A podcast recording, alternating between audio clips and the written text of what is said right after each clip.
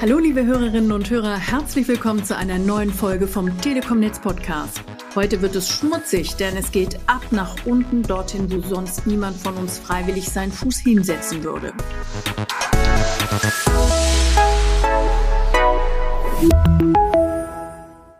Unsere Kollegin Sandra Rohrbach hat sich dennoch getraut und ist im Schutzanzug und mit Gummistiefeln bewaffnet in die Kanalisation gestiegen. Hallo Sandra. Hallo Georg, hallo Steffi. Was dich dazu verleitet hat und wie eine Glasfaserleitung in ein Abwasserrohr gelangt, verrätst du uns gleich. Bevor wir aber über dein neues Abenteuer sprechen, Steffi, lass uns doch noch einmal kurz erzählen, wie es zu dieser schmutzigen Angelegenheit überhaupt gekommen ist. Na klar, dazu machen wir eine kleine Reise nach Sachsen-Anhalt, um genauer zu sein in das Städtchen Stassfurt im Salzlandkreis. Die Region heißt übrigens so wegen der traditionsreichen Salzgewinnung dort. Doch das nur am Rande. Die Telekom ist in Stassfurt beim Netzausbau auf ein Problem gestoßen, das bei einem großflächigen Ausbau auch schon mal vorkommen kann. Einerseits musste unser Team eine Bahntrasse unterqueren, um eine Glasfaserleitung von einem Ortsteil Teil in den nächsten zu bekommen. Dafür hatten wir andererseits keine kurzfristige Genehmigung bekommen. Also musste eine neue Idee her, um den Glasfaserausbau trotzdem schnell umsetzen zu können. Ganz genau. Glücklicherweise sind unsere Experten auf das innovative Bauverfahren der Firma Fast Opticon gekommen.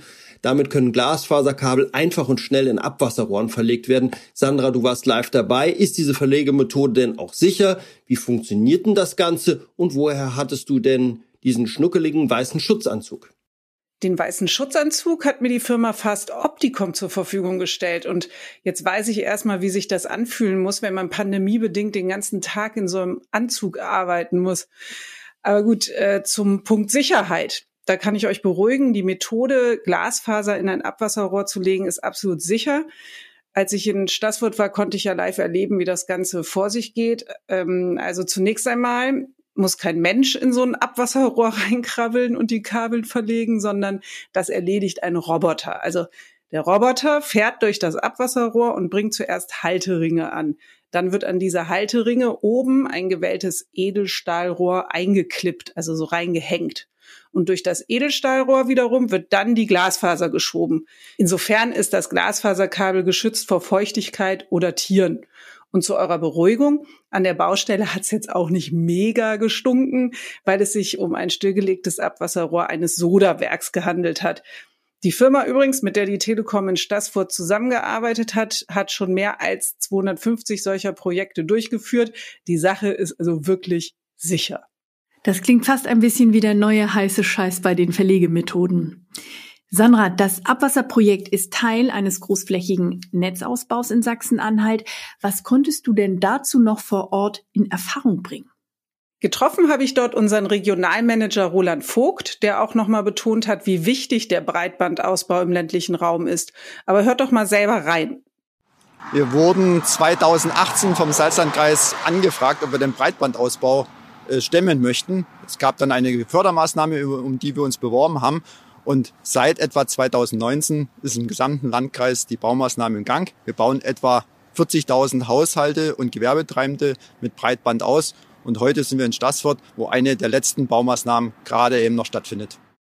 Okay, die große Frage, die ich mir jetzt stelle und wahrscheinlich auch viele unserer Hörerinnen und Hörer, ab wann können die Einwohner des Salzlandkreises denn mit Highspeed im Internet rechnen? Da habe ich eine gute Nachricht. Wie Roland mir im Interview verraten hat, werden noch bis Sommer alle Baumaßnahmen im Salzlandkreis beendet sein. Heißt konkret Breitbandinternet für insgesamt 40.000 Haushalte und Gewerbetreibende in der Region. Wo wir schon mal bei den Anwohnern sind, bei deinem Ausflug in die Abwasserwelt in Stassfurt, hattest du ja auch mit dem Landrat Markus Bauer sprechen können.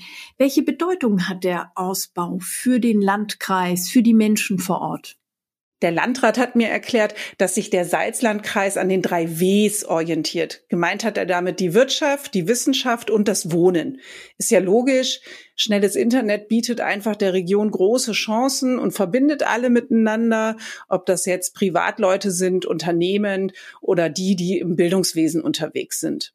Ja, da kann man mal sehen, wie wichtig es ist, solche innovativen Technologien anzuwenden, damit man Breitband und Internet möglichst schnell auch in den entlegenen Regionen unseres Landes bringen kann.